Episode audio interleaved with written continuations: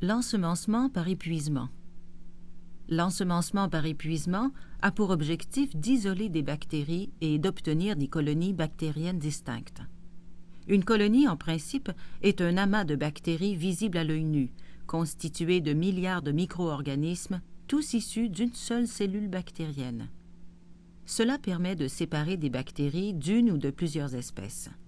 La forme, la couleur et la texture des colonies sont des caractéristiques des espèces bactériennes que nous pouvons étudier après avoir utilisé cette technique. Afin de procéder à un ensemencement de bactéries avec la technique dite par épuisement, on a besoin des instruments suivants. Un brûleur appelé Beck-Bunsen, une anse de platine, un bloc de bois, une éprouvette contenant le bouillon actif de bactéries, un support à éprouvette, un crayon et une boîte de pétri contenant un milieu nutritif solide appelé gélose. Avant d'allumer le brûleur, on doit d'abord ouvrir le robinet de gaz. Ensuite, ajuster l'arrivée d'air et de gaz en tournant la cheminée et la roulette du brûleur. On enflamme le gaz à l'aide du briquet et on ajuste ensuite l'entrée d'air pour obtenir une flamme avec un cône bleu.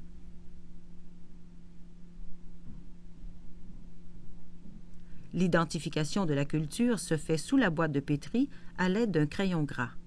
On doit y inscrire le nom abrégé de la bactérie, la température et la durée d'incubation, ainsi que le nom de l'équipe de travail on homogénéise la solution en l'agitant afin de remettre en suspension dans le bouillon les bactéries qui s'étaient déposées au fond. Une personne droitière utilise sa main droite pour tenir l'anse de platine comme une fourchette, entre le pouce et l'index. Le bec Bunsen demeure allumé sur le plan de travail pour assurer les conditions d'asepsie. Toutes les opérations se font autour du brûleur ou avec celui-ci.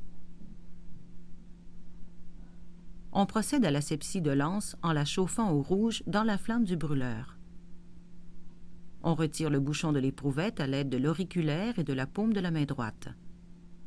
On procède à l'asepsie de l'ouverture de l'éprouvette en la passant dans la flamme du brûleur.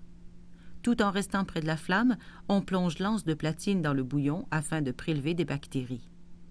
On retire l'anse sans toucher aux parois et on flambe de nouveau l'ouverture du tube. On referme le tout. On tient l'éprouvette par le corps et non par le bouchon.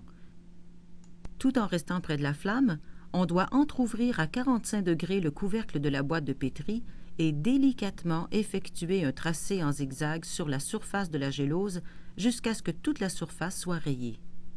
Pour cette opération, la boîte de pétri peut être à plat sur la table ou tenue dans la main gauche. Il est aussi possible d'enlever complètement le couvercle et de tenir la boîte de pétri dans la main gauche près de la flamme du brûleur. On ferme ensuite le couvercle de la boîte de pétri. On stérilise de nouveau l'anse de platine en la chauffant au rouge avant de la remettre sur son support.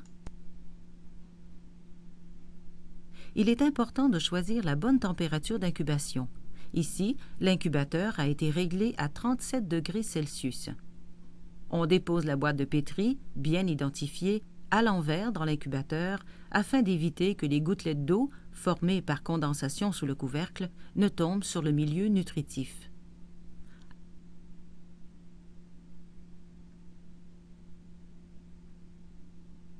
Après 24 heures d'incubation, on constate que les bactéries se sont multipliées et ont formé des colonies. Grâce à la technique par épuisement, les colonies sont isolées les unes des autres, ce qui facilitera leur observation et leur étude.